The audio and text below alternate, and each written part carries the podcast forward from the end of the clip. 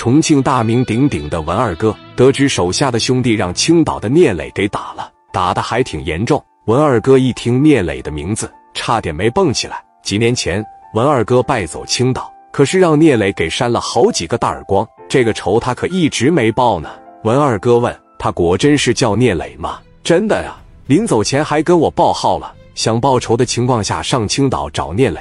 二哥那边顿时鸦雀无声，这难道不就是仇人见面分外眼红？他现在在哪呢？他刚让小陈接走，我现在只要给小陈打个电话，咱就能找到他的人。你看看，给整到那个部门，咱给收拾收拾的了。王平啊，这个事二哥可不是帮你，二哥是帮你的同时捎带脚，也帮我自己出口气。咋的呢，二哥？你还记不记得几年前我去青岛，我让人扇个嘴巴子，那小子就是聂磊。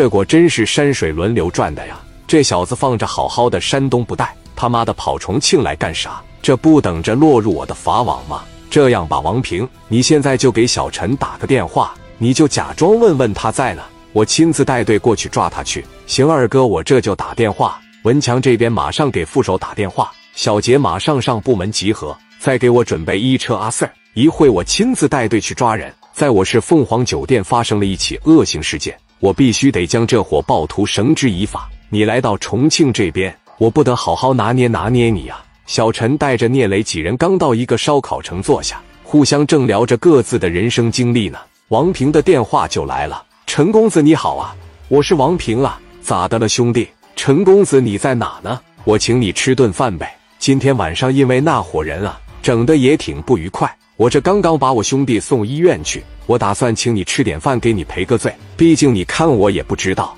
那伙山东人是你的朋友啊。王平，你客气了啊，我也是说仗着我爹是在那个位置上，有点强行给你要人的意思。既然你也给我面子了，你等我把这帮哥们招待好了，明天我请你吃饭行不行？哎，陈公子啊，你今天晚上一定得让我表表心意啊。说你看这么点个事，你亲自过来一趟吧。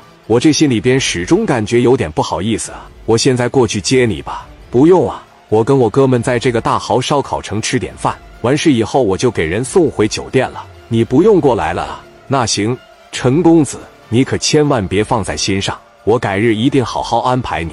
挂完电话之后，王平直接把电话就回给文二哥了。喂，二哥，他们现在在大豪烧烤城吃饭呢。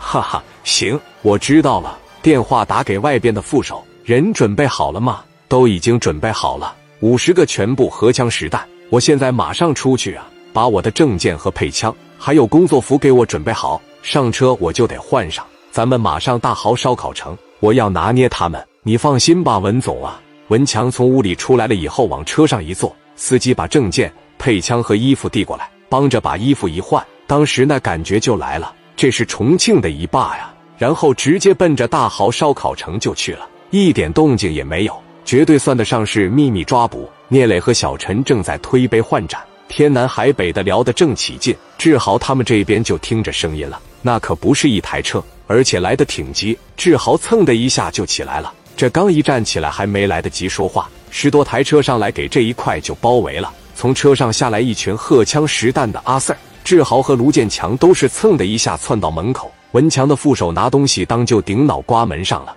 退号。退号！一个顶着自豪，一个顶着卢建强，双手抱头给我蹲下来，烤起来，烤起来！文二哥从后面走上前来，戴个眼镜，胖乎乎的，长得挺有福。一进来，正的正的自己帽子，一眼就看着聂磊了。聂磊一眼也瞅着他了。聂磊当时一咬牙，自个就说：“操蛋了！